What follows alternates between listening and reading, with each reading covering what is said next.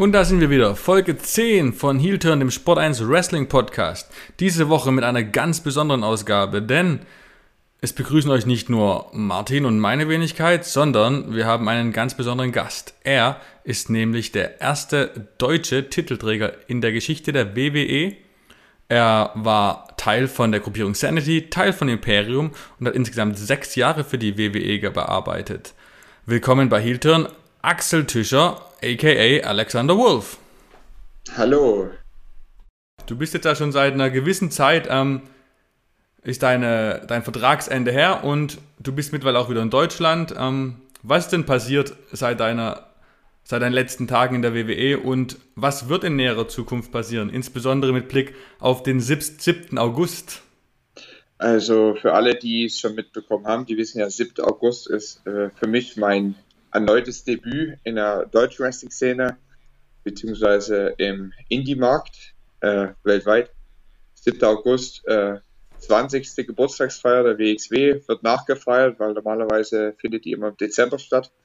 Und das wird die allererste Wrestling-Show sein, die auch ein bisschen mehr Leute reinlassen wird, beziehungsweise wo man halt ein bisschen mehr Leute reinlassen darf.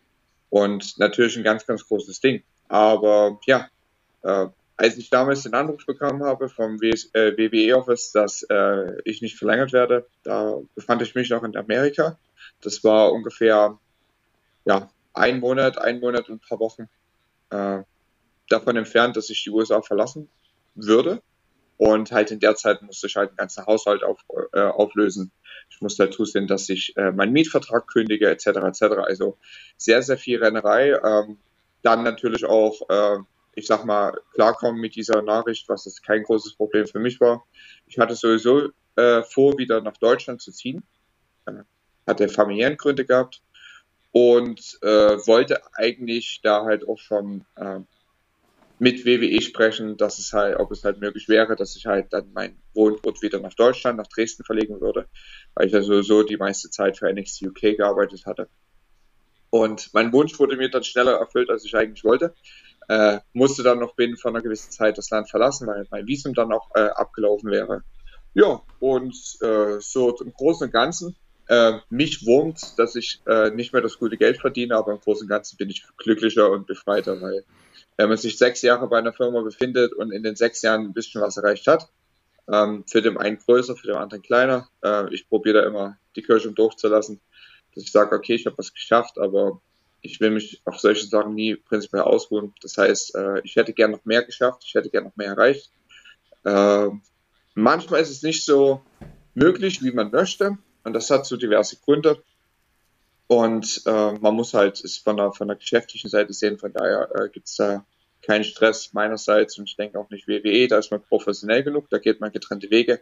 Aber ich habe für mich selber auch mitbekommen und auch äh, selbst meine Frau, was sie mir gesagt hat, du wirkst viel glücklicher und ich muss sagen, ich wirke viel befreiter, ich wirke wieder so wie bevor ich halt bei WWE war oder wie ich halt gerade die ersten Jahre bei WWE angefangen habe, weil in der ganzen Zeit, gerade so die Endzeit, gerade nachdem man was erreicht hat, was geschafft hat, was man halt immer erreichen wollte, für mich war es halt dieses, okay, ich will halt irgendwann mal bei und SmackDown noch antreten und halt da und da was machen.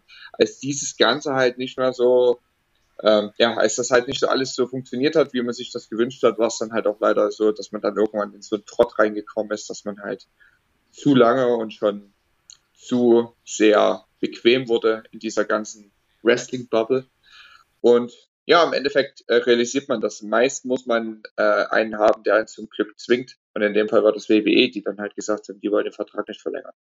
Ja, dann halt ähm, Ende Juni wieder zurück nach Deutschland gezogen, wieder zurück nach Dresden, meine Heimatstadt. Äh, wie du sagtest, nirgendwo ist es schöner als zu Hause.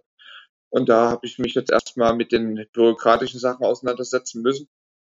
Äh, neue Anmeldung, weil ich war ja abgemeldet, weil Hauptwohnsitz USA halt Anwohnermeldeamt unbedingt Corona-Sachen äh, ist der halt erst am 5.8., dass ich halt erst am 5.8. mich halt äh, äh, wirklich halt melden kann. Man ist zwar halt vorregistriert, damit man halt jetzt diese Meldepflicht erfüllt, aber halt, wie gesagt, das sind halt alles Rennereien und weil halt die Leute, sag ich mal, dir noch den Kopf quer hängt mit äh, ganzen Corona-Maßnahmen, dass man da halt jetzt das nicht mehr so wie gewohnt äh, halt alles in binnen von der Woche erledigen kann. Und sehr, sehr Papierkrieg, deutsche Bürokratie ist halt auch äh, was für sich.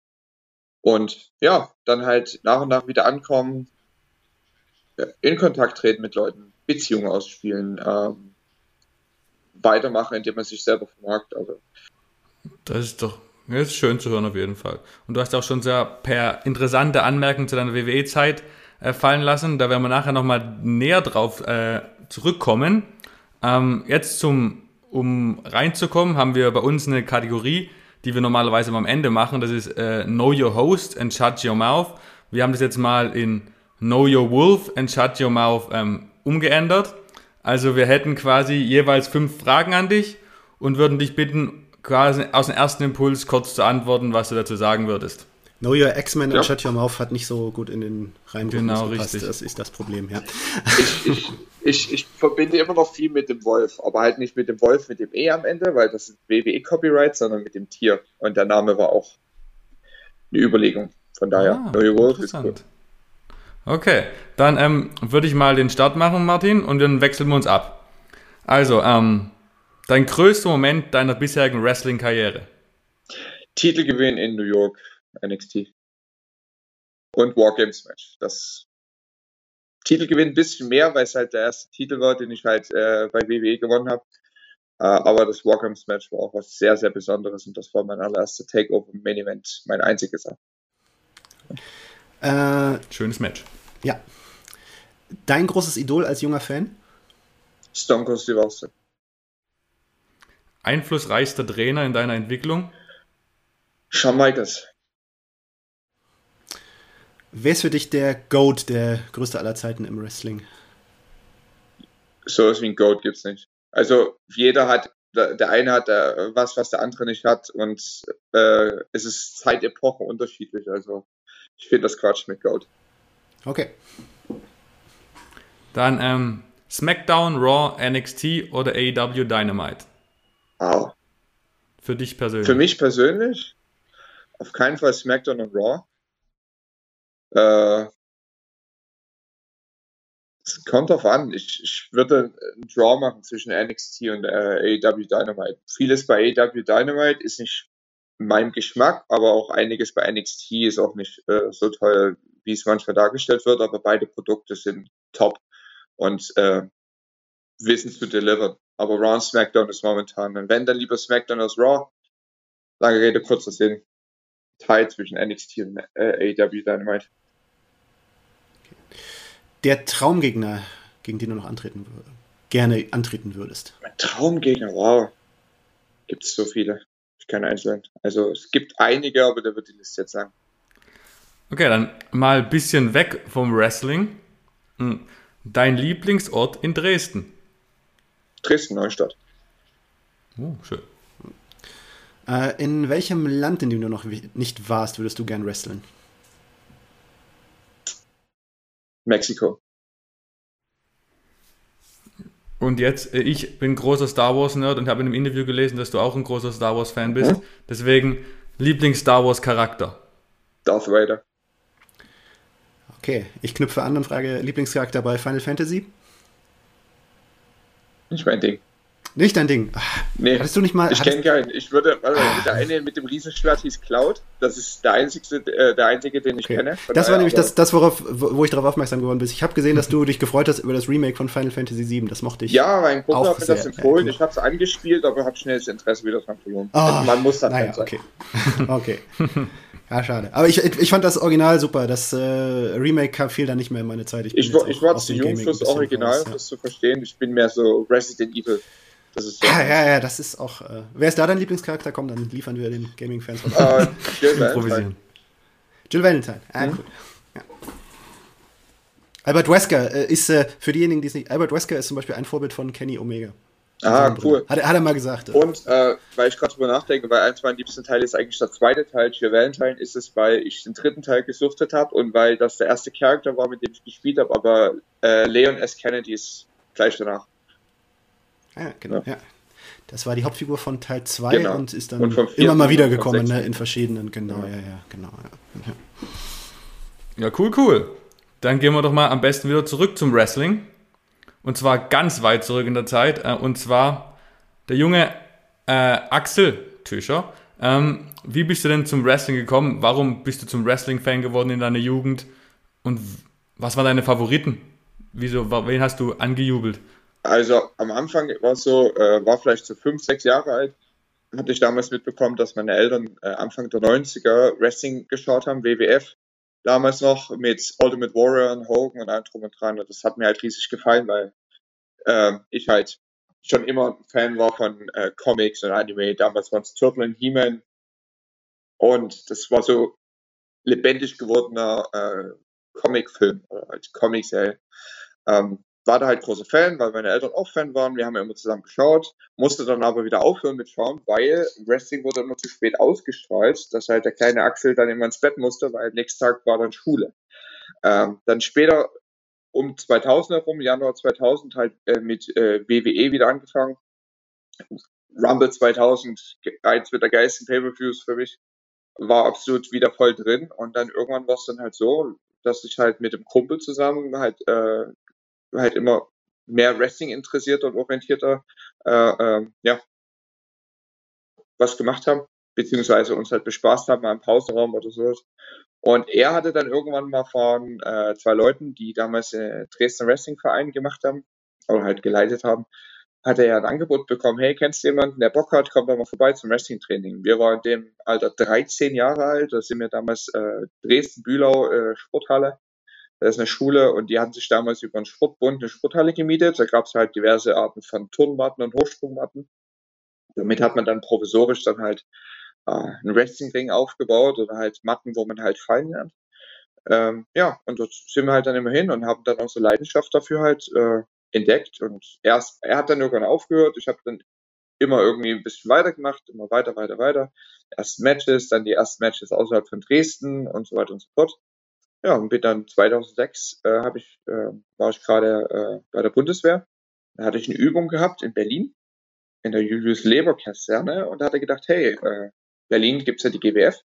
Bin dann zu einer Show hin und bin dann am nächsten, äh, am ja, nächsten freien Tag, es war an einem Dienstag damals, war Training in Berlin, da bin ich da hin und habe mich da bei der GWF mit angemeldet und habe dann in der Zeit, wo ich beim Bund war, immer halt das Wochenende ab und zu mal in Berlin verbracht. Für den Samstag halt Dresden, Berlin sind nur zwei Stunden Fahrt, hin und zurück sind vier Stunden ja, hingefahren, mittrainiert und als ich dann beim Bund raus bin, dann hatte ich äh, ein Jahr gehabt, wo ich hier und da mal gearbeitet habe und bin aber halt hauptsächlich immer halt dienstags, donnerstags nach Berlin gefahren zum Training und konnte mich dann dort halt weiterentwickeln, weil die hatten halt das Know-how, wie wird man ein Profitrainer, was muss man wissen, wie muss man sich verhalten, etc. etc. Da gibt's halt viele Sachen, die man halt kennen und äh, können muss.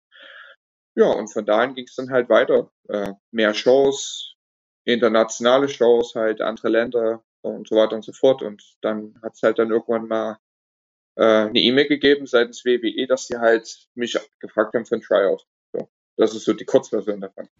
Ja, aber du hattest ja auch schon, bevor du bei WWE angefangen hast, äh, durchaus eine interessante Zeit mit, äh, warst aktiv in vielen Ländern bei WXW für andere Ligen. Äh, was du denn so als die prägende Erinnerung aus dieser Zeit in Erinnerung? Prägende Erinnerung definitiv war auch ähm, halt die, die ersten Shows, die ich halt äh, im Ausland mit hatte. Ich habe damals 2006 bei GWF angefangen und die haben mich dann recht schnell halt auch weitervermittelt, indem die mich halt mit auf ihre Touren genommen haben. Weil ich halt als unerfahrener Wrestler halt den Vorteil hatte, halt ein eigenes Auto zu haben und ich bin recht fahrtüchtig.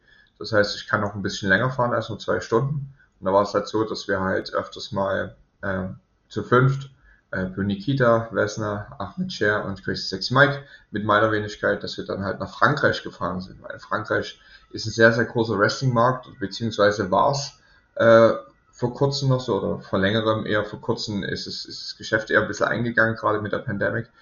Aber vorher war es halt so, 2007 herum, da war ein richtig großes Geschäft da drüben da wurden große Shows veranstaltet vor mehreren Tausenden von Zuschauern. Und die Franzosen haben das auch recht gescheit gemacht. Die haben halt aufgepasst, dass halt Wrestling da mehr äh, beschützt wird. Das heißt, Wrestling war für die da drüben echt, für die Zuschauer. Da hatte man ähm, Erfahrungen sammeln können, die halt richtig geil waren, indem man halt auch äh, unter diversen Extremen halt arbeiten musste. Als Wrestler hat man halt meist die Gewohnheit, dass man vorher ein Match abspricht und das konnte man da drüben nicht so ganz, weil man musste getrennt anreisen, je nachdem, ob man halt gut oder böse ist. Und man hatte auch getrennte Lockerrooms. Das heißt, man hatte meist nie die Gelegenheit, äh, jetzt da irgendwas vorher einzustudieren oder vorher zu proben, weil halt jeder, der nicht irgendwie mit dem Wrestling zu tun hatte, also nicht nur Zuschauer, sondern auch der Veranstalter oder die Sicher das Sicherheitspersonal oder an sich das, das Servicepersonal von der Halle, die durften nicht sehen, dass der Gute mit dem Bösen abspricht, weil die halt sehr darauf erpicht waren, halt da die, ähm, ich sag mal, das Geheimnis des Wrestlings zu bewahren. Und für mich war es halt damals so eine große Sache, A, weil ich ja ziemlich unerfahren war, halt eine Show zu sehen vor so vielen Leuten, was man halt vorher nur bei WWE gesehen hatte. Und das war halt ein riesengroßes Ding, als ich dann selber dort mit antreten konnte. Und da gab es auch halt die eine oder andere lustige Geschichte, wo ich halt mein erstes Match hatte. Und vorher muss man sagen, halt, die Franzosen, die sind halt vom Wrestling her jetzt nicht so gut. Es gibt mittlerweile äh, gute Exemplare, gute Leute, die halt da die Fahne schwingen. Aber halt in der Liga gab's halt eine Handvoll, sagen wir es mal so, und davon waren zwei richtig gut und die waren aus Belgien. Aber so allgemein, Franzosen waren es jetzt nicht so auf einem hohen Level, aber die wussten es halt irgendwie halt ihre Show halt zu präsentieren. Und bei mir war es dann halt so, ich hatte dann das Gimmick, die, die Rolle eines deutschen Soldaten eingenommen, weil ich anscheinend halt aus meiner Bundeswehrzeit noch ein bisschen äh, die Art und Weise halt, wie ich mich bewegt habe oder wie ich halt da stand, vielleicht noch von einem Soldaten hatte. Und da hatte mir jemand das Gimmick gegeben und ich halt als Frankreich, als deutscher Soldat, bin halt der Nummer 1 Bösewicht, der dann halt auch immer halt ähm, gegen den Champion da antreten konnte. Ja, und mein erstes Match gehabt und das war im Vorort von Paris und jeder, der mal irgendwie in Frankreich war, vor allen Dingen in Paris, weiß, dass die Vororte von Paris etwas zwielichtig sind und ja, da ja, wurde ich, ich durfte nicht mit dem Zug durchfahren seiner Zeit, wo ich in Paris war. Das war, wurde genau. mir dringend abgeraten zum Beispiel. Ja, ja, ja, solche Geschichten. Und bei mir war es dann halt so, dass dann halt das Auto im Auto eingebrochen wurde. Ich bin halt äh, mit Wessner damals zurück zum Auto, wir wollen die Koffer zurück einladen, weil wir halt die drei Bösewichte waren. Und, ähm, oder die zwei Bösewichte, ja, bis zu zweit. Ja, und äh, hab dann halt einen Kofferraum geöffnet und hab gedacht, Sanitätskasten ausgeräumt, was ist denn hier los?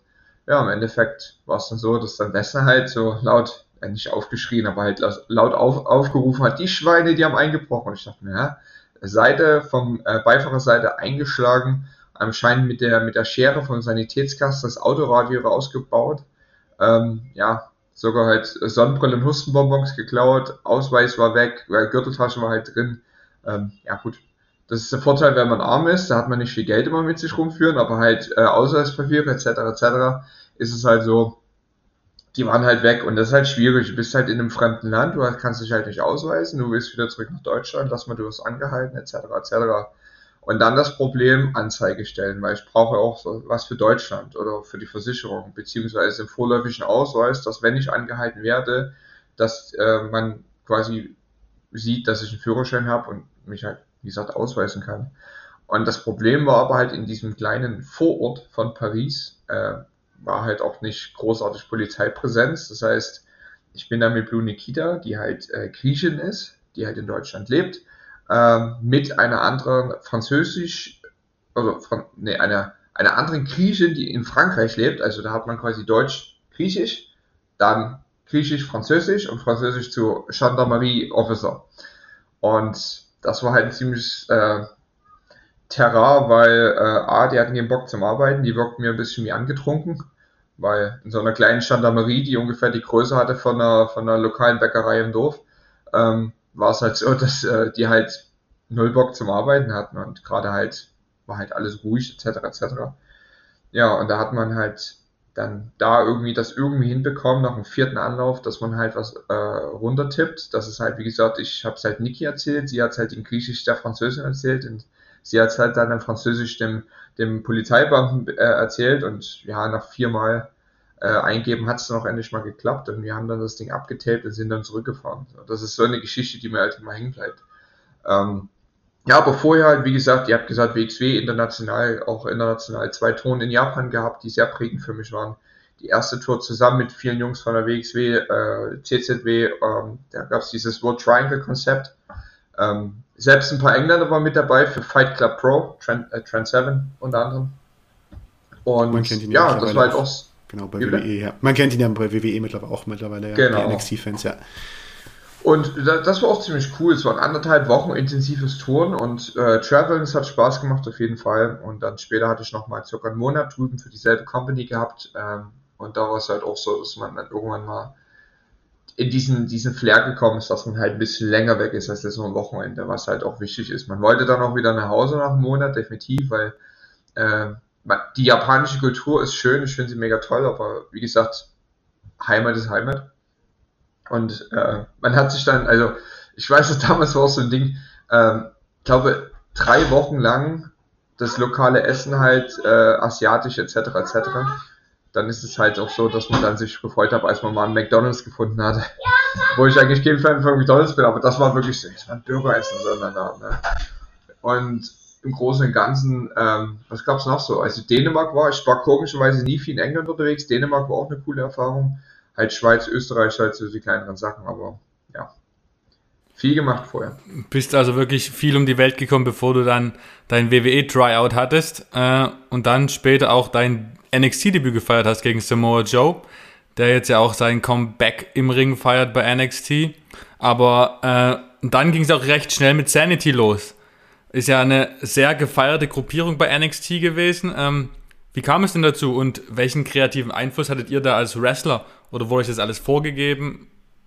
Wie war das? Ja, zum, zum Teil. Also äh, es kam halt so dazu, dass Triple H schon seit Jahren eine Idee hatte für eine Gruppierung, die so ähnlich sein soll wie ähm, die, ich sag mal, Street Neo-Nazi-Punks aus dem Film Smoking Aces. Für die, die den Film noch die, nicht gesehen haben. Die Tremor Brothers habe ich, hab genau, ich nachgelesen. Tremor Brothers, genau. genau. Ja, genau. Und da geht es halt darum, dass die, also in dem Film geht es darum, dass irgendein Typ, der irgendwie bei der Polizei irgendwas aussagt, um irgendein Mafia-Kartell oder irgendjemanden anzuschwärzen, der soll getötet werden. Und der hat sich eingeschanzt in so einem teuren Las Vegas Hotel, oberste Etage, Präsidentensuite.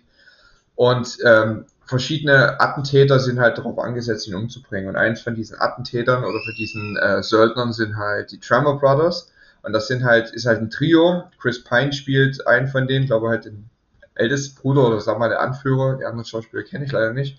Und das sind halt so komplette Coden. Das sind Leute, die gehen halt mit Kettensägen, äh, was weiß ich, eine Axt und einer fetten Schrotflinte äh, in den Restaurant rein, ballern äh, das Ganze nieder und schlachten alle ab, nur um eine Person äh, umzubringen. Und das ist so, diese Methode das sind halt Psychos. Das sind halt absolute Psychos, die sich um nichts und alles scheren, selbst wenn die selbst angeschossen oder angestochen werden. Das sind halt Leute, die haben halt einfach Lust, Chaos zu kreieren. Und das war so grob diese Vorlage, die wir bekommen haben. Wie, äh, wie ich mitbekommen habe, hat man vorher probiert, schon so eine Truppe zusammenzustellen, aber das hat so nicht, äh, ist nicht so gelungen, weil ähm, einer hat, glaube ich, aufgegeben, was ist aufgeben, der hat dann zeitlich gekündigt, dann wurden zwei entlassen und dann war der eine weg und dann wurde der andere rausgenommen, je nachdem. Aber irgendwann kam es dann dazu, dass man dann äh, Sawyer Fulton und mich zusammen mit Eric Young getan hat, der dann später gesigned wurde. Und uns wurde gesagt, okay, wir wollen jetzt ein Trio machen. Und da hat man uns auch gesagt, okay, Smoking Aces, Drama Brothers, ähm, probiert euch mal daran zu orientieren, weil das ist so diese, diese Vision, die halt Triple H hat. Und dann später, kurz vor ähm, Debüt, also am selben Tag, kam dann Nikki Cross mit dazu. Als quasi Überraschung, was nochmal komplett irgendwie in eine andere Richtung geht, weil man halt die drei Tremor Brothers hat und jetzt haben wir noch eine Frau mit dazu. Was meines Erachtens das Ganze auch richtig schön einzigartig gemacht hat, weil klar hatte man vorher Stables gehabt, wo Frauen mit dabei gewesen sind, aber nicht in der Art und Weise, wie Nikki es gemacht hat, weil Nikki war halt diese Person, die hatte halt auch äh, ja keine Scheu, sich mit Männern anzulegen oder halt einfach, äh, sag ich mal, mit einzugreifen. Äh, in einer Art und Weise, dass man gerade in der heutzutage, dass man halt es vermeiden möchte, äh, Gewalt gegen Frauen äh, halt darzustellen, was absolut nicht gewollt ist, was absolut nicht okay ist. Und dort war es halt so ein, so ein kleiner, ich sag mal, so ein kleiner Act, dass man da halt einfach sagt, okay, Gewalt gegen Frauen nicht, aber Frauen gegen Männer in der Wrestling-Welt ist wieder was anderes, weil das macht es halt wieder ein bisschen besonders. Und wer weiß, vielleicht gibt es halt irgendwann mal ein Payback, wo sie halt mal auf den Hals bekommt. Äh, und dann halt einfach, oder man kann halt immer wieder andere Damen halt mit einbringen, so wie es halt dann äh, bei unserem ersten Takeover-Match passiert ist, als halt dieser sogenannte Equalizer kam, als dann Ruby Riot mit dazu kam und dann, sag ich mal, die vierte im Bunde war, die sich halt uns gegenübergestellt hat. Es war auf jeden Fall, es war wirklich extrem over, die ganze Gruppierung. Bei NXT, äh, wie du schon bei den, äh, am Anfang auf die Frage beantwortet hast, deine größten Momente, Wargames und der Titelgewinn bei Brooklyn, Take, äh, Takeover Brooklyn. Ähm, ist dir noch irgendwas hängen geblieben aus der Zeit, wo du denkst, wow, das werde ich nie vergessen, ist so die größte Erfahrung in der Sanity-Zeit. Hm, definitiv. Also erstens, was jedes Mal cool war, waren so die, die, die, ich sag mal, die Stages, wo wir uns ausprobieren konnten. Der Act, was am, komplett am Debüt halt passiert ist, bis zu dem, ich sag mal, der letzten Zeit bei NXT, beziehungsweise das, was man ähm, bei SmackDown dann gesehen hat. Das war äh, halt alles, was dann irgendwann rangereift ist. Und das war halt die wichtigste Zeit für uns, war halt auch wirklich das Ausprobieren, dass wir halt probieren, den Charakter halt zu, zu, zu, zu äh, ja, zu schleifen halt, zu polieren. In Form von, äh, man haut dann immer mehr Sachen rein. Man, man wird den Charakter dann so verinnerlichen, dass der Charakter nicht gespielt wird, sondern dass ich halt mich überspitzt spiele in dieser Rolle, in der ich mich halt befinde. Und das war halt das Coole bei den ganzen sogenannten Coconut Shows. Das sind die ganzen kleineren House-Shows für NXT in Florida, wo man halt auch hinfährt und Ring mit aufbaut und sich darum kümmert, dass die Show halt überhaupt das Setup, äh, Setup ähm, vorhanden hat. Und gerade so die größeren Loops, wo man halt außerhalb von Florida tourt, wenn wir jetzt irgendwas gemacht haben, wie was ich eine äh, zentral-westliche Tour oder irgend sowas äh, oder eine California Tour. Und da war das Coole, dass man halt wie Main Roster dasselbe Setup hatte. Man war in einer großen Halle. Man hatte äh, einen Ring zur Verfügung, das ist alles schon aufgebaut. Da gab es einen House-Show-Entrance und dort gab es halt eine Crew, die halt immer getourt ist. Das wurde halt dann immer je nachdem halt entschieden, wer halt mitkam. Meist waren es halt immer die Talente, die halt auch im TV-Produkt zu sehen waren. Und dort hatte man halt richtig Gelegenheit äh, auszuprobieren. Also man hatte halt immer sein ABC gehabt, aber wenn man jetzt zum Beispiel mal sich gedacht hat, und so funktioniert es halt, deswegen ist es auch wichtig, dass gerade sowas wie WWE halt Hausshows hat. Weil Hausshows sind auch nicht nur dafür da, um was äh, anzupreisen, wie schaut äh, euch die Show an jeden Montag und jeden Freitag oder das ist, ein, ist eine Großveranstaltung, sondern es geht auch darum, dass man Sachen ausprobieren kann und man, man sieht, wie die Leute darauf reagieren. Also zum Beispiel, ich hatte halt immer das gehabt, dass ich halt immer Violent Dance, Dancing gemacht habe, also halt wie als wäre ich in einem Moshpit beim Hardcore-Konzert. Und das waren halt so die ersten Sachen, wo ich halt ausprobieren konnte, okay, reagieren da Leute drauf? Und wenn ja, wie lange dauert's, bis die Leute reagieren? Wenn ich das mache, wie lange dauert's, bis ich die wirklich komplett hier oben habe, um die dann halt abzuräumen, damit ich halt eine geile Reaktion bekomme für die Aktion im Nachhinein? Oder halt auch, wie reagieren die Leute allgemein auf diesen Act? Nehmen die das an? Und wenn ja, nehmen die das positiv an, in Form von, die geben mir die Reaktion, die ich haben möchte, sprich gut oder böse, oder kommen diverse Sachen nicht an? Sind Sachen mit dabei, die A, Leute nicht interessieren oder was keine Reaktion, äh, äh sag ich mal, kreiert, dann macht man das natürlich nicht im TV. Und das sind halt so Kleinigkeiten, die halt wichtig sind. Und das von der Erfahrung her, äh, diesen Charakter zu haben und den so zu formen, den so zu modellieren in Form von, wenn ich das und das mache, das gibt jetzt Reaktionen, ich könnte mich jetzt da verhalten. Wrestling ist halt voll mit Regeln und ich finde wichtig, die muss man halt auch beachten. Aber wie weit kann ich dieses Regelwerk verbiegen, um halt in diesem Charakter drin zu bleiben? Weil es schwierig, einen Psycho zu spielen, der halt sich an Regeln halten muss. Weil wenn ich wirklich dieser Anarchist bin, wenn ich dieser, dieser Regelprescher bin, dieser, dieser Chaos, äh, äh, äh, kreiere, warum höre ich dann auf den Referee? Aber dort kann man halt probieren, wie kann man das so biegen, dass A, der Referee immer noch gut dasteht, weil das ist wichtig, weil das halt die Autoritätsperson ist, wie der Schiedsrichter auf dem Fußballfeld. Und wie kann ich das machen, dass ich halt trotzdem irgendwie mein Charakter bleibe, ohne halt, dass ich auf immer, ja, nur auf die Regeln höre. Also wie kann ich die biegen und brechen so eine Art. Und das war halt eine geile Erfahrung, als recht halt das ganze Getore. A, nicht nur Plätze oder Städte zu sehen, die man sich früher nur im Katalog angeschaut hat, Sachen wie Philadelphia oder sowas oder New York, sondern auch mit den Jungs halt wirklich an den ganzen Act so arbeiten und das Ganze dann halt irgendwann so eingespielt zu haben, dass man einfach nur rausgeht und Spaß hat. Das hört sich echt sehr nach gut, nach wirklich eine schöne Erfahrung auch an und persönlich bestimmt auch hat man da viel mitgenommen und gelernt von. Ja. Aber, und ist auch ein krasser Kontrast zu deiner äh, Independent-Zeit, von der du vorher geredet hast, wo du quasi in Frankreich als Soldat aufgetreten bist und auch später dann Imperium, ist ja, sind ja zwei sind ja komplett unterschiedliche Charaktere dann gewesen, die du, die du da verkörpert hast. Definitiv. Und das Schöne ist aber daran, dass ich für mich selber auch mitbekommen kann, dass egal wie, was jemand von mir möchte, ich kann es halt bringen.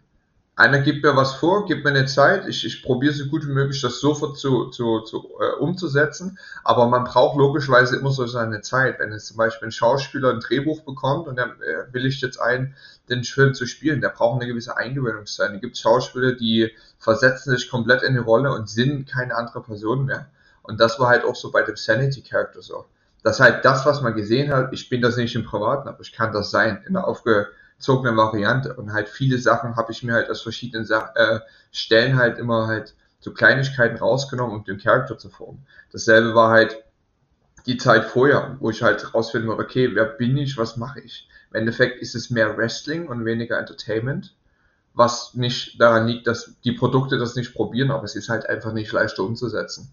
Im Independent-Bereich geht es um das Wrestling, geht es um die Show im Ring und nicht um das Außenrum. Und weil man hat meist keine Leute, äh, die das so rüberbringen können, dass es der äh, Zuschauer, der sich die Karte jetzt gekauft hat und bei einer Wrestling-Show sitzt, dass er das umsetzen kann.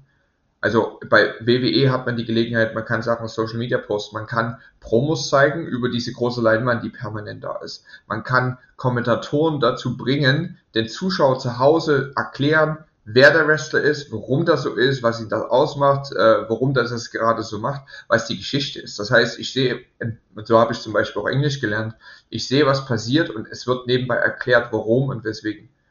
Und das kann man halt im, äh, im Independent-Bereich halt nicht unbedingt machen. Man kann zwar auch heutzutage leicht mit Promos was machen, durch Social Media Sachen, durch, äh, durch das Internet allgemein, aber ähm, da war halt das Schwierige, früher, da gab es noch nicht so viel, also ich kann mich daran erinnern, dass ich erst in den letzten Jahren so Twitter und Instagram, äh, dass sich das gefunden hat, Facebook gab es halt vorher, aber im ähm, Endeffekt war es halt so, man muss halt erstmal sich selber finden in Form von, wer bin ich, was mache ich, weil einfach reinkommen und catchen ist nicht. Man muss dann irgendwie, irgend probieren, einen Charakter aufzubauen, der neben WXW durch das Produkt ein bisschen so in das Vorderlicht gerückt wird. Okay, wer bist du? Ich bin jetzt Fighting Spirit, Kampfgeist etc. Der andere ist der Feigling, der von hinten attackiert. Dass man halt wirklich ganz, ganz einfache Sachen macht, die man äh, macht, die man halt nicht großartig erklären muss.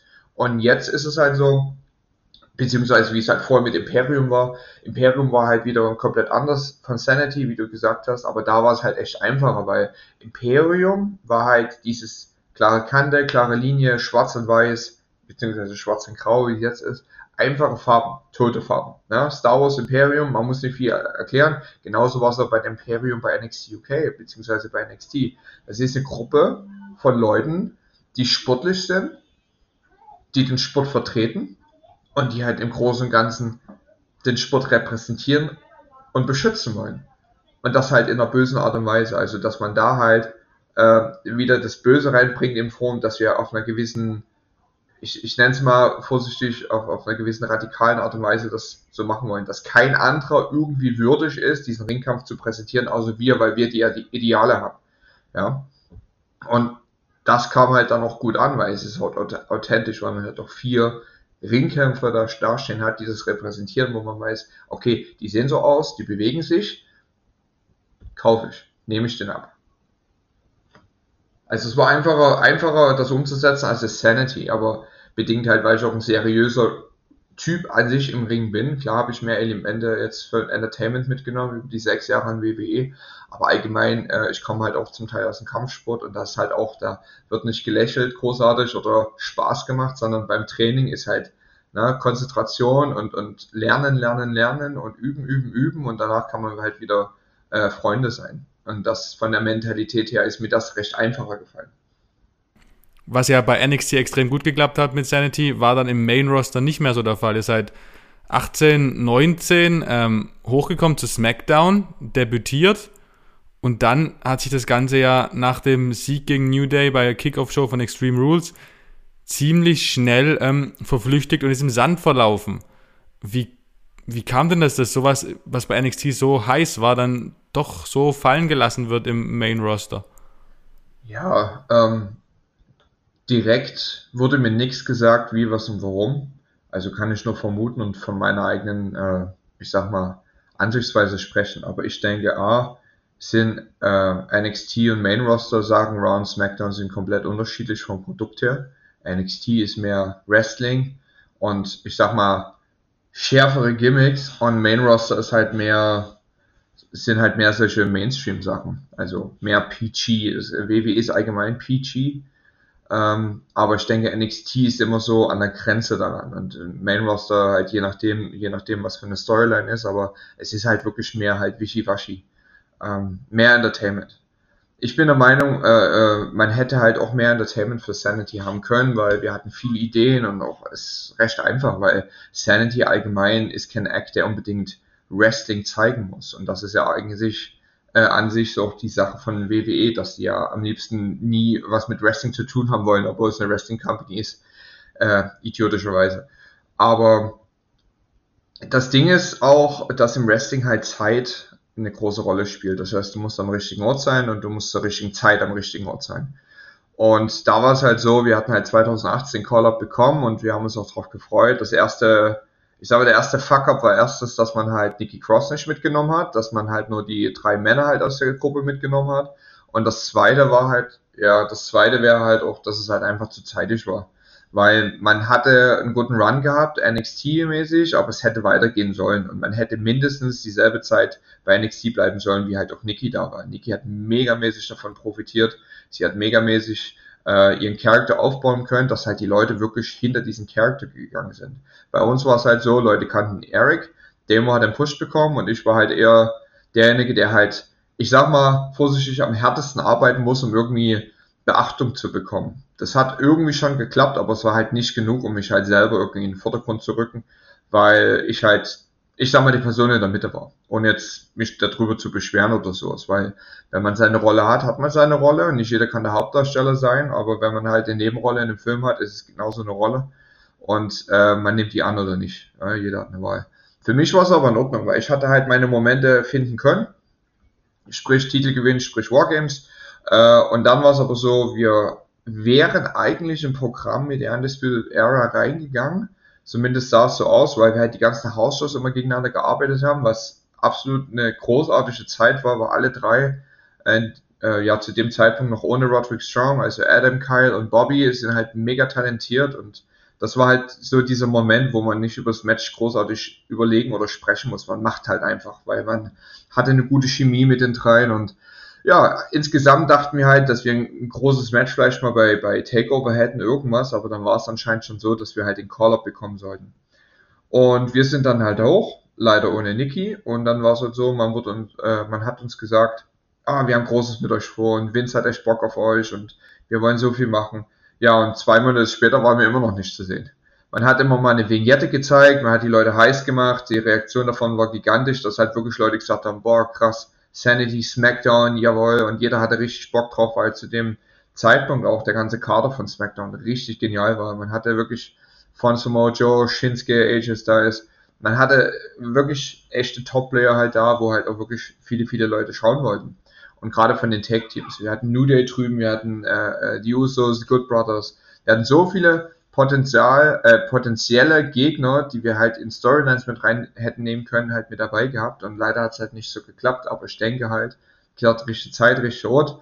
Manchmal ist es so, du hast eine gute Idee und zwei Wochen später ist die schlechteste Idee überhaupt. Und ich bilde mir halt ein, dass dieser Faktor uns halt da am Anfang sehr geschadet hat und dann halt auch solche Geschichten mit ähm, im ersten Kampf im Main Roster quasi unser unser also das, das Debüt war ja so, dass wir halt direkt im, in unserem Eingangs, äh, in Entrance halt Usos angegriffen haben und das nie zum Kampf gekommen ist. Also unser allererstes Match allgemein zusammen war das Six-Way-Match gegen die Usos und Jeff Hardy. Und da aber zu dem Zeitpunkt halt einfach wieder ein Plan einmal über den Kopf geworfen wurde, eigentlich Shinsuke Nakamura gegen Jeff Hardy kämpfen sollte, der aber vom Polizeihund in Kalifornien gebissen wurde äh, oder von so einem Bombenschlüpfungshund, der deswegen gegen Jeff nicht antreten konnte, aber Jeff anscheinend unbedingt bei der Smackdown-Ausgabe äh, dabei sein musste und wir halt die Glücklichen waren, in Anführungsstrichen. Also glücklich, weil ist cool mit Jeff Hardy zusammenzuarbeiten, der Typ ist eine lebende Legende, aber in dem Fall konnte er halt nicht verlieren, weil halt Jeff Hardy, ne? Und United States Champion, also der kann sich nicht hinlegen. Ja. Und bei ihm war es halt so, also wir dachten uns, wir sind Sanity, wir müssen nicht gewinnen oder verlieren. Wir können auch verlieren, indem wir halt einfach eine DQ rausholen oder irgendwelche Geschichten. Ne? Also Kreativität freien Lauf gesetzt. Aber da, damit hapert es halt immer ein bisschen, gerade halt im Main Roster. Und das Problem war halt da, das erste Match verloren, dann halt die Story mit New Day, dann hatte man gedacht, okay, jetzt macht man hier was, jetzt ist man gut mit dabei, wie du gesagt hast, Pre-Show-Match oder Kick-Off-Match gegen New Day gewonnen. Nächste Smackdown-Ausgabe, zwei Tage später, äh, klar und deutlich verloren und dann auf einmal sind wir weg. Und da war bei uns auch schon so eine Art wie, hm, okay, Kiss of Death. Weil irgendwas war nicht gemocht, irgendwas war nicht gewollt. Ähm, hundertprozentig, weil ähm, anderweitig hätte man es sich erklären können und wie es halt so ist, man bekommt es halt aber auch nicht gesagt. Die sagen eigentlich wie, äh, macht mal hier, macht mal da, sondern dann einfach weg und fertig. Man sieht das im Catering, so eine Art. Es kommt keine äh, äh, also, ne, euch wurde gesagt, Vince McMahon hat riesig Bock auf euch, aber kein Mensch ist hier dann zu euch gekommen und hat gesagt, ach, aus dem und dem Grund hat Vince McMahon jetzt keinen Bock mehr. Ja, kleinere Sachen, aber die wurden im Nachhinein halt auch abgestellt. Mhm. Aber das, ja, das, du, du bist dann irgendwann in so einem Teufelskreis. Das Problem ist, ähm, klar waren wir noch aktiv, aber dann, wenn die Kamera aus war, wir hatten ganz, ganz viele Dark Matches gehabt. Das erste Match äh, äh, am Tag, bevor halt SmackDown live ging. Und das ist halt so ein Ding, Vince war da halt zu, zu, dem Zeitpunkt halt nicht vor Ort, also vor Ort in der Halle, ja. Kann sein, dass er sich das angeschaut hat, kann aber gut sein, dass er sich nicht angeschaut hat, weil er halt dann auf dem Weg in die Gorilla Position ist. Das sind halt quasi, ist, die, ist der Produktionsraum äh, zwischen Entrance und Backstage. So. Also, ob er es da gesehen hat, keine Ahnung. Und das sind auch keine Matches, äh, die man jetzt irgendwie großartig äh, super hyped oder aufbaut. Das sind halt quasi solche Eisbrecher dass man halt die Halle schon mal in eine gewisse Art und Weise in eine Stimmung bringt, damit die halt aufgewacht sind und damit die halt dann auf jeden Fall Stimmung geben, wenn halt die Kamera live halt on geht. So. Und dann das andere Ding ist halt aber auch, dass am Anfang viele, viele Versprechen gemacht wurden, aber halt leere Versprechen, wo wir damals halt nicht wussten, okay, aufpassen, das sind leere Versprechen, das ist nichts Garantiertes, das ist so, so ein Gentleman's äh, Agreement oder ich verspreche euch auf die Hand, bla bla bla bla bla bla. Ihr werdet bei jeder Show mit dabei sein. Äh, die haben super Pläne und riesige Pläne für euch und ne, ne, ne, ne, ne, ne. Im Endeffekt war es dann aber auch halt, ja gut, habe ich nie versprochen, also Sonderart, ne? Also da, das, das sind halt Sachen, die sind halt so, Irgendwie wie sie sind. Höflichkeitsfloskeln, okay. Genau, die sind halt so, wie sie sind und da darf man auch nicht böse drüber sein, weil ich habe jetzt auch verstanden, ähm, dass halt in vielerlei Hinsicht halt die Motivation von den Arbeitern halt auch in gewisser Art und Weise nicht mit Füßen getreten wird, indem man halt den Leuten auch, ich sag mal, Sachen verspricht, die passieren könnten. Aber man muss halt wissen, dass sie passieren könnten, aber nicht, dass sie passieren werden. Und wenn man das aber nicht weiß, dann ist man im Nachhinein darüber erbost. Aber wie gesagt, ich habe Verständnis halt, weil ich halt das Business verstehe. Und es ist halt so, man darf sich halt nie so viel versprechen. Und man sollte halt erst recht sich nicht auf irgendwelche Aussagen von irgendwelchen Dritten verlassen wenn, dann muss man direkt mit Vince McMahon sprechen und ihm dann halt, sag ich mal, ja, klar, klar wie sagt man, rein, rein Wein einschenken? So ist es eine Art, ne? Ja, ja. ja. Kommt man wahrscheinlich nicht jeden Tag dazu als äh, ja, einer von vielen ja, Angestellten. Ne? Ja, genau. Ja. Du hast ja vorhin, vorhin auch selber schon noch äh, schon, schon, schon angesprochen, dass äh, Shawn Michaels äh, prägenden Einfluss auf dich gehabt hat. Du bist, hast ja mit ihm gearbeitet bei NXT, mit Triple H, ja, absolute Legenden. Ähm, wie, wie, war so die Arbeit mit den, mit den beiden? Was hast du davon mitgenommen? Sehr, sehr viel. Ähm, Shawn Michaels war derjenige, der mir halt echt auch weitergeholfen hat, in dem ganzen System halt auch klar zu kommen. Weil, so gut wie es war, halt NXT vor Shawn Michaels, es wurde halt durchaus besser, äh, wenn, wo, wo Shawn Michaels halt ein Teil davon wurde. Und das ist auch so ein Grund, Entschuldigung, den man, den man so verstehen muss, wie halt dieses, dieses Geschäft läuft. Man hat halt fünf verschiedene Trainer und fünf verschiedene Einflüsse. Äh, jeder hat irgendwie Recht und jeder hat irgendwie Unrecht. Aber jeder würde das erzählen oder jeder würde das beibringen, was, was für denjenigen äh, ja, Erfolg gebracht hat. Aber nicht jeder, jedermanns Erfolg ist sein eigener Erfolg. Und das war halt wirklich manchmal schwer, da A, das Ganze durchzufiltern, dass man nicht in die eine Richtung nur geht, weil man dann automatisch die andere Richtung nicht beachtet und da, sage ich mal, Leute verärgert. Beziehungsweise es war halt schon oft so, äh, dass mir was beigebracht wurde, wie halt Wrestling funktioniert, aber dass es jetzt zum Beispiel für diesen Alexander Wolf von Sanity halt nicht funktioniert hat, dafür halt mehr für den Alexander Wolf bei Imperium. Und Sean war halt einer von denen, der halt auch ein bisschen äh, eingeholfen hat, den Mut zu haben, auch einfach mal Barrieren zu brechen in Form von, du darfst das und das nicht machen. Und du machst es aber trotzdem, weil ich mach das, weil das ist mein Ding. Also mir wurde zum Beispiel gesagt, äh, kein German Suplex machen, weil Brock Lesnar macht German Suplex. Und das ist, das war ein Befehl von Vince. Und ich dachte mir, okay, es ist eins von meinen Parademanövern und ihr wollt mir das wegnehmen. Gut, ich habe noch viel mehr, aber im Grunde genommen, ne, es ist mein Suplex, weil ich komme aus Deutschland. Punkt aus. aber im Grunde genommen war es dann auch so, dass Sean einfach gemeint hat, mach halt einfach. Ne? Das erste Mal bei Sean in der Klasse mitgesessen und Sean Michaels hat halt äh, prinzipiell nur Theorie gemacht. Also wir waren vielleicht einmal in einem Ring mit ihm drin, um halt ein bisschen was durchzugehen, aber so In-Ring-Training findet so nicht mit ihm statt. So. Und es war halt so, wir, wir, wir hatten dann immer die sogenannten Skull Sessions mit ihm, halt, also sagen wir Brainstorming Sessions so in der Art. Man sitzt da voneinander oder an einem großen Tisch und man hat einen großen Fernseher und da schaut man sich die Matches von den verjährten Shows an und bla bla bla. Und die erste äh, Stunde oder die erste Unterrichtseinheit mit ihm war halt so, dass er halt erstmal gesagt hat, hier ist meine Telefonnummer, das ist meine E-Mail-Adresse. Ähm, wenn ihr irgendwas habt, irgendwelche Ideen, irgendwas arbeitstechnisch, dann, dann ruft mich an oder schreibt mir, ich probiere so schnell wie möglich drauf zu antworten. Was erstmal ziemlich krass ist. So, äh, weil man kriegt ja nicht alle Tage Telefonnummer einfach mal so vom äh, Typen, der quasi das, das geschafft hat, ne, was man eigentlich haben will. Also das ist schon mal ein Mindblow, weil jeder ist irgendwie ein Wrestling-Fan und ich bin halt mit ihm gerade halt auch im Wrestling halt aufgewachsen und so. Und das ist halt mega, mega cool gewesen. Aber, aber viel cooler war, dass er gesagt hat, hier, E-Mail-Adresse, schick mir bitte Links zu von Wrestling-Matches, die du vor WWE hattest. Ich möchte das anschauen. Und das war das nächste, wo ich gedacht okay, da will sich irgendwelche Indie-Matches von mir anschauen. Krass. Ähm, habe das dann auch gemacht und im Endeffekt halt die Auswertung war, er hat mir eine ganze Liste an Sachen gegeben und ich einfach gefragt, ah, in dem Match hast du das und das gemacht, warum machst du das nicht mehr?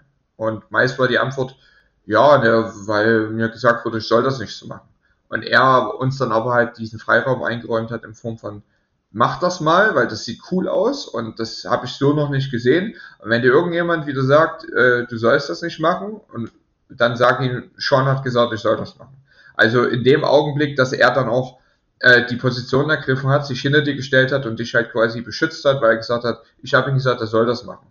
Und niemand diskutiert mit Shawn Michaels. Es sei denn, es Triple H, wenn es um irgendwas Lustiges geht, aber selbst Triple H ist einer, der mit Shawn jetzt eine riesengroße, riesengroße Hilfe an der Seite hat, auch gerade produktionsmäßig, weil Shawn und Triple H halt Best Buddies sind, aber Triple H, auch wenn es Best Buddies sind, ich glaube, ihm nicht so dieses Zepter mit in die Hand geben würde, wenn er nicht wüsste, dass Shawn Michaels halt einfach der Mann ist, weißt du? Und der halt bei diesen Geschichten halt wirklich Sachen raushaut, die aus dem Nichts kommen, wo man sich denkt, ja, genau das ist die Lösung für das Problem. Oder ja, dieser Vorschlag ist perfekt dafür. Und von da an war es dann auch so, dass halt alles, was ich irgendwie im Kopf hatte, diese Ideen, bin ich zur Sean gegangen, wenn er Zeit hatte halt, was zu 99 Prozent immer der Fall war, dass er halt immer auf das Ohr hatte und mir meine Ideen halt auch quasi abgenommen hat in Form von, das ist gut, aber mach das mal so, mach das so und da komplett, ja, komplett was draus gemacht hat. Und er hatte halt so riesigen Einfluss. Triple H war halt weniger wie Sean, weil Triple H halt automatisch in dieser Chefposition halt sitzt und sich halt um alles und jeden kümmern muss. Aber wenn man halt irgendwie mal Zeit gefunden hat oder war halt auch immer da und hat ein offenes Ohr gehabt. Und das Recht habe ich persönlich für mich auch immer so gemacht. Weil man halt wusste, es ist immer besser, es direkt von ihm zu hören, was er sich vorstellt, was er machen möchte, als wenn man es vom Produzenten selber hört. Weil viele Produzenten, wie gesagt, die hatten mit anderen Methoden Erfolg, aber es sind halt meist nie die Sachen, die dann im Endeffekt auch äh, der Chef jetzt sehen wollte. Und von daher war es halt für mich immer am besten, halt direkt zu Triple H zu gehen, zu fragen, wie sieht das so und so aus und wie wissen das so und so haben. Und das hat halt auch immer gepasst. Ähm, in einem unserer Interviews, die wir noch geführt haben, wo du noch während bei WWE warst, ähm, da hast du es als, als deinen Traum bezeichnet, mal gegen den Undertaker anzutreten. Das hat ja nicht geklappt, leider. Ähm, aber bist du ihm mal backstage hinter den Kulissen begegnet und äh, was hast du denn davon mitgenommen, eventuell? Ja, ähm, ich glaube, es war die WrestleMania vor äh, oder in Orlando, WrestleMania 33, und da war halt zur Vorbereitung auf vielen Performance Center. Und da war es halt so, dass wir halt ein, zwei Trainingseinheiten mit ihm halt gehabt haben. Also jetzt nicht speziell mit ihm, aber er war halt im Performance Center und da war halt gerade Trainingsbetrieb und er ist halt einfach mal mit dazugestoßen und hat, äh, ich sag mal so, seine Weisheiten mitgegeben. Äh, und dann halt im Endeffekt, Oldschool-Leute sind halt immer so, die haben halt auch Bock zu labern. Ja? Also gerade so von dieser älteren Generation, die halt auch, also Taker ist halt ein Typ.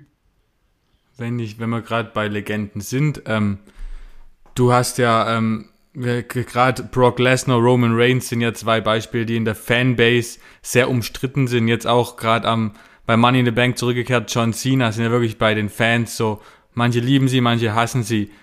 Wie sind die, wenn John du sie Cena kennst? eher gerade die Liebe zu spüren wieder. Ja, richtig. War ja früher auch anders. Genau. Also er war ja selber überrascht davon, wie ihm die Liebe entgegengeströmt ist. Wie war, wie kennst erst kennst du sie? Falls ja, sind sie wie sind sie denn so drauf? Kommen die auch, geben die auch Tipps oder sind die offen für Leute, die nicht ganz oben dabei sind und geben mir Wissen weiter oder, bis, oder sind die eher so, ich gehe in meinen Lockerroom und Ende? Ja gut, ich kenne sie jetzt nicht persönlich. Roman habe ich ab und zu mal getroffen, hallo und tschüss. Lesnar habe ich einmal gesehen, hallo und tschüss, selbe Prozedere. Und bei Cena war es so, ich hatte ähm, die Gelegenheit mit ihm ein, zwei Mal zu touren und der Mensch ist an sich immer offen für ein Gespräch und immer um Ratschlag und Tipps zu geben. Und im Wrestling ist es halt so, wenn du halt recht neu bist oder äh, ich sag mal unerfahren, dass du halt die Erfahreneren fragen kannst, hey, pass mal auf, ich habe ein Match, kannst du das anschauen und kannst mir danach Tipps geben. Das ist so ein Ding, das, das gab es schon immer und es wird es immer geben. Und erst recht sollte man das machen, wenn man jetzt neu ist.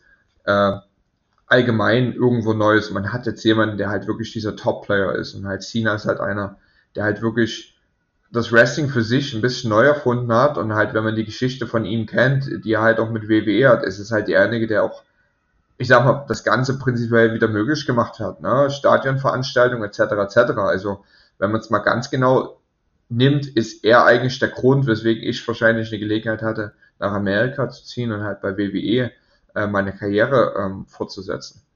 Und klar äh, gehören viele andere Sachen mit dazu. Er hat ja halt die Plattform bekommen und äh, das Vertrauen und etc. etc.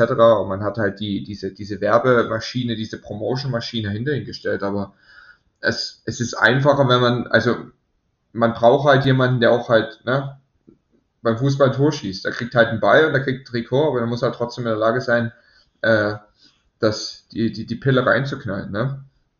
Und dort ist es halt dasselbe bei, bei, bei Sina halt in der Form von, wenn man ihn halt in der Umgebung hat, dann sollte man halt ihn anquatschen oder zumindest einfach mal ein Gespräch mit ihm kommen. Er hat es öfters so gemacht, dass er in seinen Tagen, die er zum Beispiel Verletzungspause hatte, dass er ins Performance Center gekommen ist und einfach halt mal eine, eine Runde gemacht hat mit Leuten, äh, Frage- und Antwortrunde, dass die ihm halt fragen äh, konnten, was auch immer sie wollten. Ja, und er halt dann immer so gut wie möglich drauf geantwortet hat, aber dass er halt quasi derjenige ist, der halt permanent immer ein offenes Ohr hat und halt den Leuten das weitergibt, was ihm halt zu dem gemacht hat. Oder halt einfach, keine Ahnung, wenn es ein Ratschlag ist zu Form von, was, was, wie, wie ist deine Matchvorbereitung oder woran erkennst du im Match das und das oder wie reagierst du zu dem und dem, halt einfache Sachen. Klar, als Wrestler ist man weniger Fan, dass man dann halt nicht in diese Schiene rutscht mit, ähm, wer ist stärker, du oder Roman Reigns, aber dass man halt wirklich Fragen stellt, die halt einem auch selber irgendwann mal betreffen könnten in Form von, äh, nach dieser, dieser Verletzung, wie bereitest du dich jetzt darauf vor oder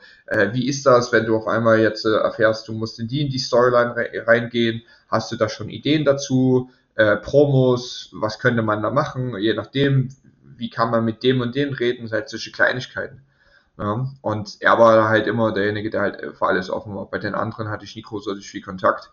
Ähm, ja, Roman, Hut ab auf jeden Fall, was der für Leistung bringt und auch gerade mit so einem neuen Charakter wenn man ihn einfach mal machen lässt man sieht, es kommt halt gut an.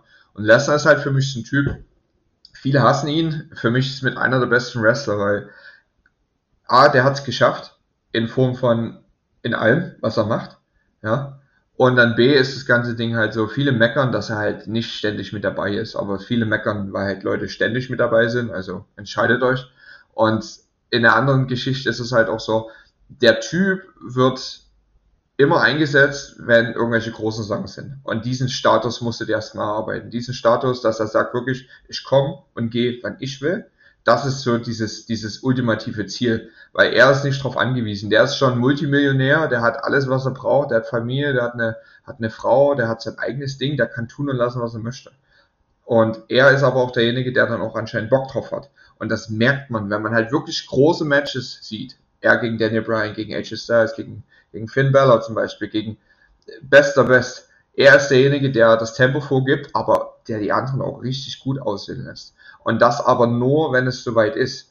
Klar hat er auch solche kurzen Matches, halt diese, diese Sachen mit, mit Goldberg zum Beispiel oder was mit Reigns hatte zum Beispiel. Alles cool und schön, aber man kann ihm nicht nachsagen, dass er faul ist oder dass er irgendwie Arbeitsverweigerung ist. Ähm, das Ganze ist aber so, der tritt halt auf, wenn es was Besonderes ist. Und der legt halt richtig los, wenn es halt ein besonderes Match ist. Und dann macht er das auch. Und so soll es ja auch eigentlich sein.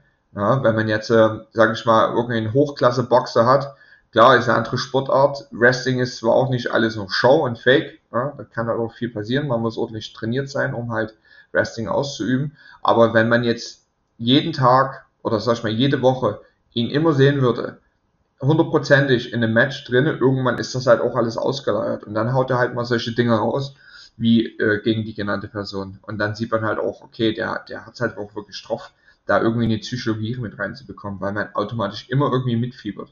Und das ist halt schon eine enorme Leistung. Und wie gesagt, die Leute, die sich über ihn beschweren, jeder kann eigenen Geschmack haben. Aber ich finde halt, das ist halt wirklich Top-Level. Hast du äh, Neid ihm gegenüber aus dem Lockerroom mitgekriegt oder stehen die alle Nein. so wie du da und also respektieren das Standing, das er hat? Ja, A, Neider gibt's überall. Wenn man Neider äh, äh, bekommt, dann macht man alles richtig, meines Erachtens. Ähm, aber vom Lockerroom her überhaupt nicht, ganz und gar nicht. Weil wenn er so einen eigenen Lockerroom haben will, ja bitte, er soll er bekommen. Was, was soll's? Weißt du, ich das meine, der hat sich's verdient, das ist die Sache, ne? Wenn du da reinkommst und erstmal Millionen Zuschauer einschalten, nur weil du da bist. Guckt euch nur die andere Sportart, UFC. Warum ist er bei UFC so schnell hochgekommen? Weil er Einschaltquoten bringt, weil er äh, Pay-Per-View-Buys bekommt. Der Typ ist eine Money Machine. Und es geht ums Geld du bist bei einer großen Kooperation im Programm und die kriegen mehr Einschaltquoten und die Leute kaufen die Pay-per-Views oder abonnieren mehr dein Produkt, weil die den Kampf sehen wollen. Automatisch kriegst du andere Privilegien. Und jeder, der neidisch dagegen ist, ja, mach was dagegen. Ja? Geh in dieselbe Position, wenn du kannst. Aber war, viele ja so ein, war ja so ein ähnliches Ding mit Ronda Rousey, wo, glaube ich, auch viele nicht im Blick haben, gehabt haben. Da hieß es, kam immer der Vorwurf, ja, du nimmst der, den etablierten Frauen von WWE den Platz weg, aber ja, es wurde nicht so richtig gesehen. Sie hat den Leuten den Platz verbreitert im Grunde genommen. Die etablierten, mehr ja, Platz geschaffen für sie. Ja, es ist, ich, ich finde, das ist Bullshit. Die etablierten Frauen sind die, die jahrelang nicht das geschafft haben, was Rousey geschafft hat, auch wenn die woanders herkommt. Okay? Und davon abgesehen sind die etablierten Frauen äh, äh, peinlicherweise nicht mal halb so gut gewesen wie Ronda Rousey. So. Und da kann man sich jetzt selber raussuchen, wer das ist. Und ich sag dir eins, die Leute, die dann im Endeffekt jetzt on top stehen, das sind nicht diese etablierten Frauen, die sich darüber aufgeregt haben. Und im Endeffekt war es am Ende so, dass die etablierten Frauen, die sich darüber aufgeregt haben, sich gar nicht aufgeregt haben, sondern dass es einfach nur eine News-Story war von irgendwelchen Clickbaities. Und das ist halt so eine Sache. Prinzipiell, es gibt überall Neider. Ich sehe das so, wenn ich auf jemanden neidisch bin, ist es eine Sache, die mich motiviert. Weil ich bin neidisch, ich möchte das genauso haben, also weiß ich ganz genau, du musst es härter dafür arbeiten. Missgunst ist wieder was anderes. Aber ich denke halt, wie gesagt, Neider und so existieren überall, aber jeder sollte sich so an, an seine eigene Nase greifen. Man muss realistisch genug sein, auch zu wissen, äh, hier, ist, hier ist meine Barriere und daran muss ich jetzt arbeiten, die zu über, übergrenzen, sonst äh, werde ich nie auf dieses Level kommen. Und jeder muss auch realistisch genug mit sich selber sein. Es gibt Sachen, wo du sagst, okay, ich, mir ist es jetzt lieber, acht Jahre, zehn Jahre, zwölf Jahre angestellt zu sein und nie einen Titel zu bekommen, als vier Jahre angestellt zu sein. Ich habe einen Titel zweimal bekommen und jetzt ist meine Karriere äh, zu Ende. Weil irgendwas. Ne? Also langfristiges Ziel. Und ich denke halt auch mit Rousey, die, jeder profitiert davon, wenn solche Superstars mit dabei sind. Ich habe davon profitiert, dass John Cena bei meiner Tour mit dabei war. Also habe ich mehr, mehr Geld bekommen, weil die Hallen mehr voll waren. Dasselbe ist mit Rousey, mehr Einschaltquoten etc. etc. Die profitieren alle davon, weil das Ziel ist ja, das Produkt breit zu machen und zu bewerben.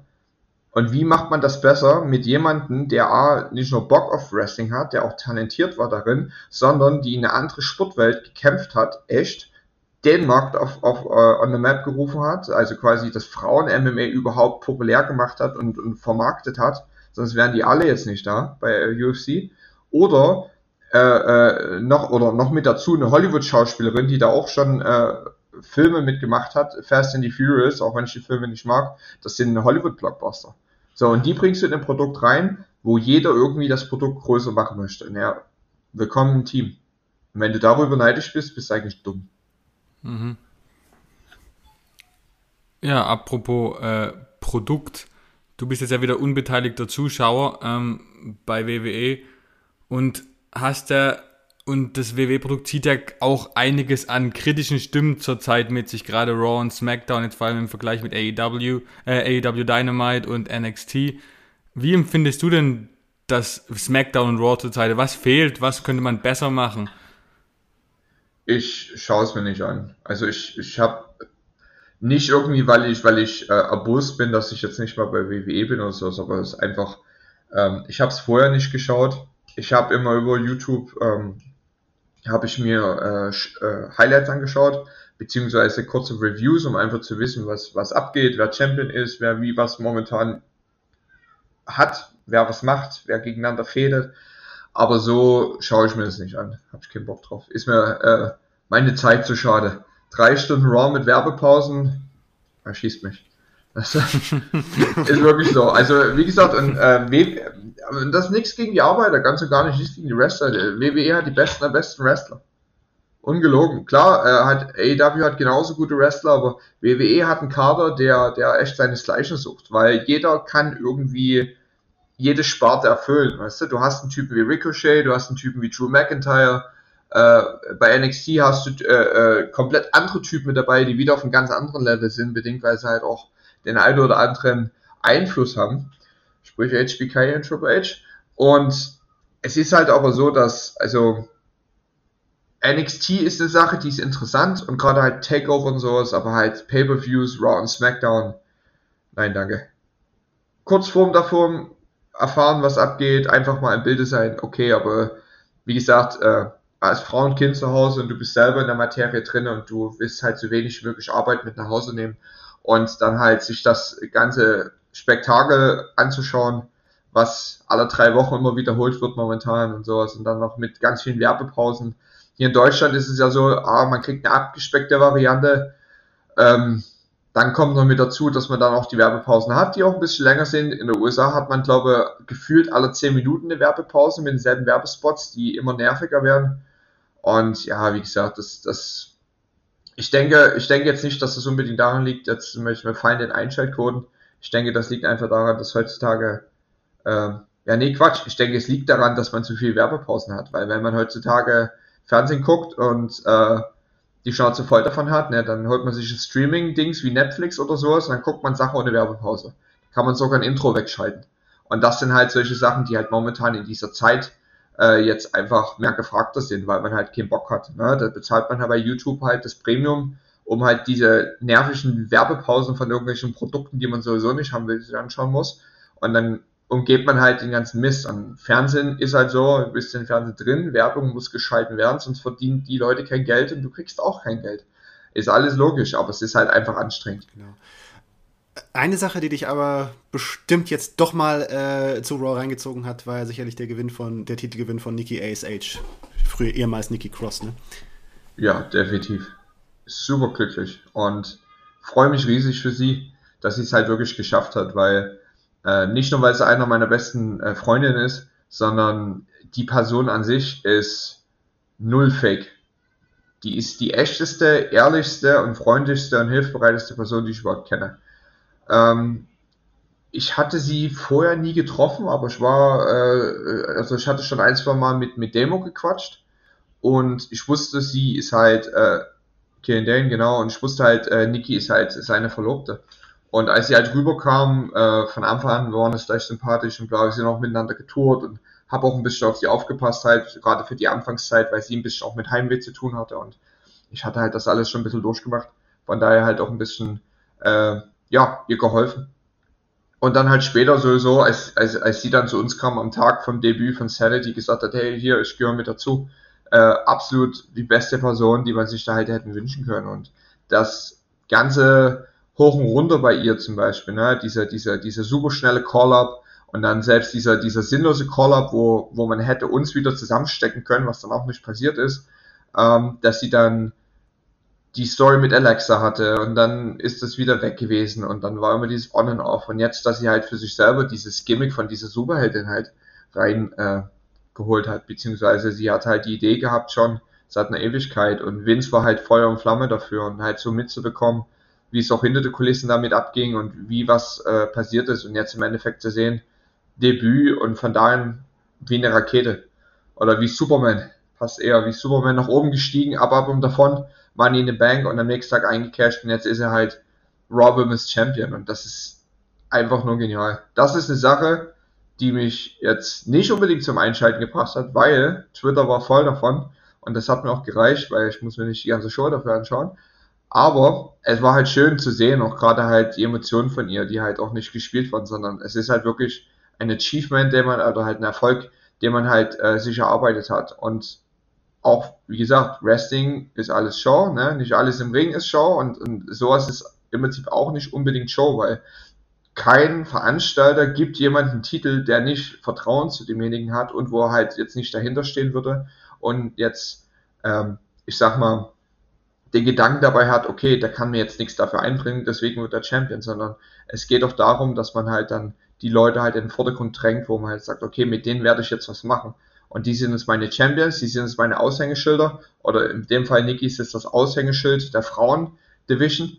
Und das ist halt eine riesengroße Ehre halt. Und das ist die größte Ehre für einen Wrestler, wenn er halt bei so einer Liga wie WWE halt das Vertrauen vom obersten Chef bekommt und dann halt zum nächsten Champion ähm, ernannt wird. Zweifelsohne, ja. Auf jeden Fall war es überraschend auch. Das Gimmick ist ja eindeutig für auch auf jüngere Zuschauer zugeschnitten. So, genau. Und das ist ja genau das, was jetzt wahrscheinlich auch sie zum Erfolg geführt hat und ist ja wirklich Herz, Herz, er geht mir geht mehr das Herz auf, wie sich, also wie sich drüber gefreut hat. War auf jeden Fall ein schöner Moment, genau wie der Big E Money in the Bank äh, Gewinn den Tag zuvor. War einfach, wo man so auch als Fan, der eigentlich überhaupt nicht drin steckt, tief merkt, dass sich einfach die ganze Szene für die Leute freut. Das ist Schön. Ja, auch, auch Big E, ein Typ, äh, hatte auch die Ehre gehabt, mit dem zusammenzuarbeiten, äh, wo New Day gegen Sanity war. Big E ist auch ein herzensguter Typ, der auch immer lustig und ein, ist super, super entspannt bei vielen Sachen. Es gibt Leute, die sind super anstrengend, aber der war halt einer, an sich alle Leute von, von New, New Day super entspannt.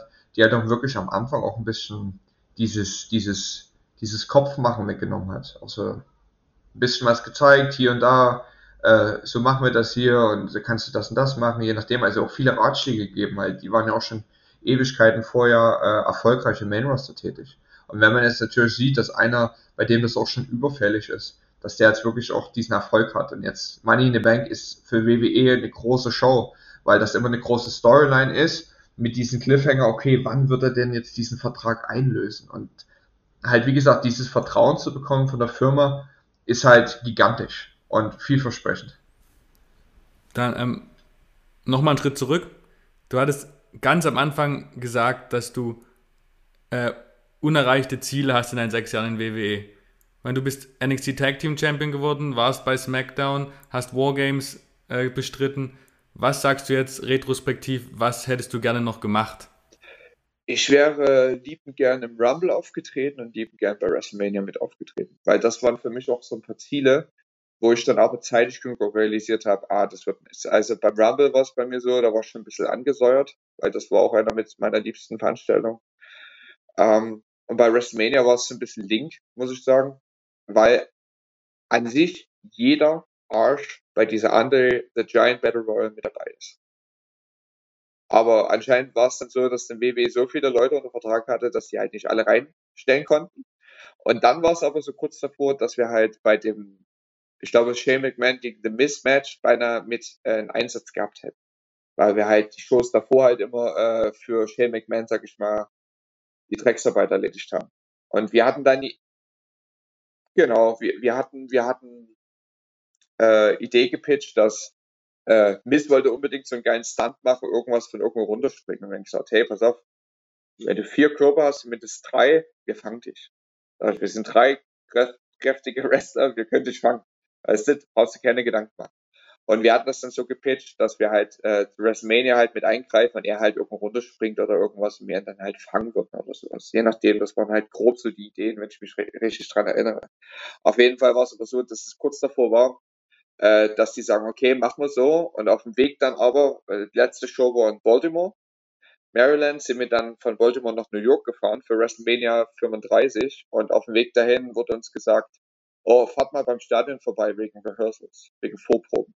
Und dann auf dem Weg Richtung Stadion, Jungs, wird doch nichts, fahrt nach Hause, äh, fahrt ins Hotel. Und das war natürlich dann auch, das war so ein richtiger Tritt in die Eier nochmal als letzte, wo ich gesagt habe, ist das scheiß drauf. Das, das war dann wirklich, da war Motivation so dermaßen im Keller. Und glücklicherweise dann äh, zur nächsten Raw-Folge, dann Superstar Shake-Up in Montreal, wurde uns dann gesagt, hier, wir splitten euch. Und das war die beste Entscheidung überhaupt. Ja.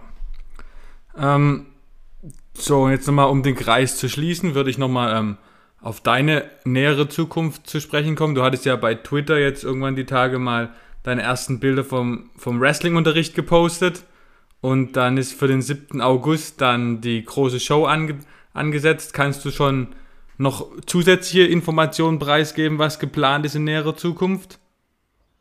Also, wie du ja sagst, die ersten Bilder vom Seminar gepostet. Das äh, fand am 17.07. in Dresden statt. Äh, bedingt der Wetterlage mussten wir das vom Veranstaltungsplatz äh, in die Dresdner Wrestling-Schule halt verlagern, was perfekt war, weil da steht auch immer ein äh, Ring bereit für das Training.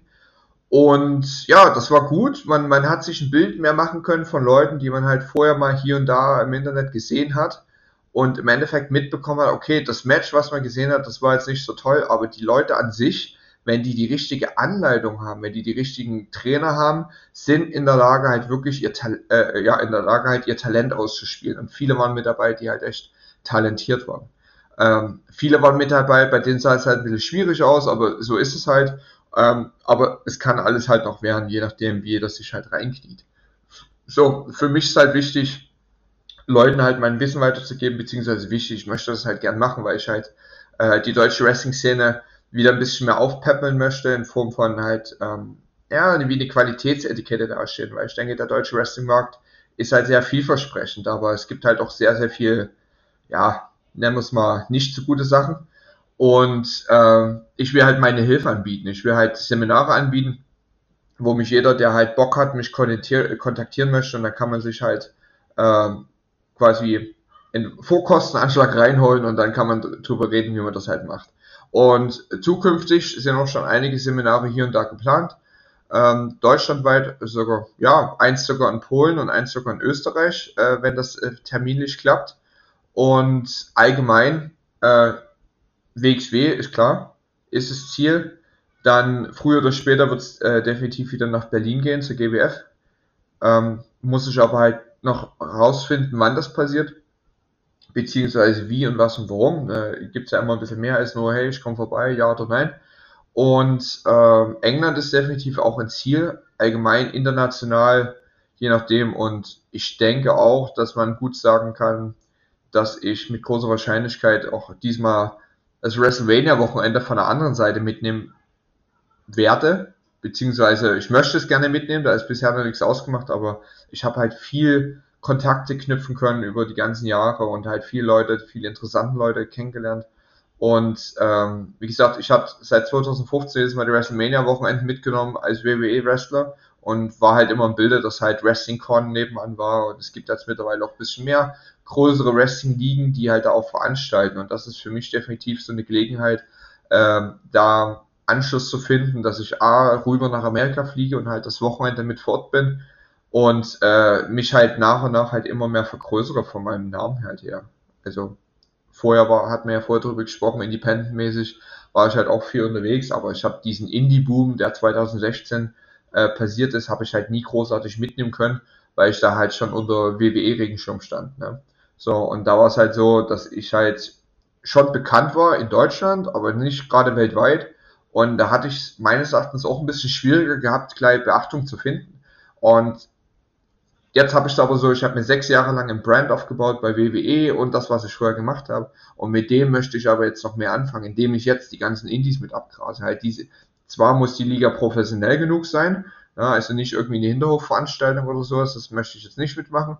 Ähm, wenn diese Hinterhofveranstaltung professionell genug gemacht ist, dann ist das auch alles gut und schön. Ich rede jetzt Hinterhofveranstaltungen von, von Backyard Wrestling, wo Leute antreten, die nicht Profis sind, beziehungsweise nicht Profis werden möchten. Aber ähm, was ich halt meine, ist halt, dass die Liga professionell genug sein muss, dass ich halt ähm, mich entweder da halt bewerben wollen würde, um halt da zu wresteln, oder halt, wenn die Liga mich anschreibt, dass ich halt sage, okay, wir können uns auf was einigen, äh, buch mich dann und dann und dann und dann und dann Butter äh, bei der Fische oder nee, ja, dass man halt sich einig wird. Ich verkack das immer mit den Sprichwörtern. Ach Gott. Ähm, was soll's. Ja, dann äh, würde ich sagen, alle Zuhörer am 7.8. Äh, nach Oberhausen zur 20. Geburtstagsshow genau. von WXW. Und wichtig ist.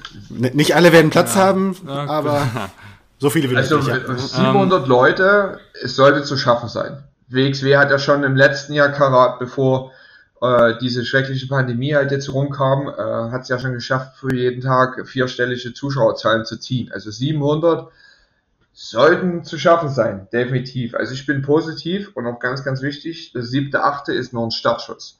Man kann sagen, es ist der neue Startschuss für äh, das nächste, was kommt für die deutsche Wrestling-Szene. Es ist absolut mein Startschuss für meinen Restart. Und für weitere Termine auf jeden Fall guckt auf meine Social-Media-Kanäle. Da könnt ihr auch alles mitverfolgen, beziehungsweise weitere Projekte, die in der Zukunft halt passieren werden, halt, ja, miterleben. Genau, ähm, ja, genau. Man findet dich wahrscheinlich überall unter Axel Tischer, oder? Ja, genau. Axel Tischer oder X-Men, je nachdem. Twitter und Instagram. Mehr habe ich nicht. Super. Ähm, dann bedanken wir uns vielmals für deine Zeit. Hat ja ein bisschen gedauert hier heute. und ähm, aber ich glaube, unser längster Podcast, aber ich glaube äh, auch unser. richtig, richtig. Schön zu wissen besonderen Art und Weise. Ja, entschuldige, jetzt wollte ich jetzt nicht, äh, nicht Markus beleidigen, nur mit dir alleine ist es langweilig, aber das, äh, du äh, weißt, was ich Ich, ich deute es mir. Genau, ähm, genau ähm, wenn ihr äh, diesen Podcast, die Folge allgemein bewerten wollt, könnt ihr das bei Apple Podcast machen. Ihr findet uns bei Spotify, Deezer, Apple, äh, Amazon Music, überall, wo es Podcasts gibt. Ähm, supportet den deutschen Wrestling und supportet den Podcast und wir freuen uns, wenn ihr wieder zuhört. Äh, bis dahin, good fight, good night und danke an Axel.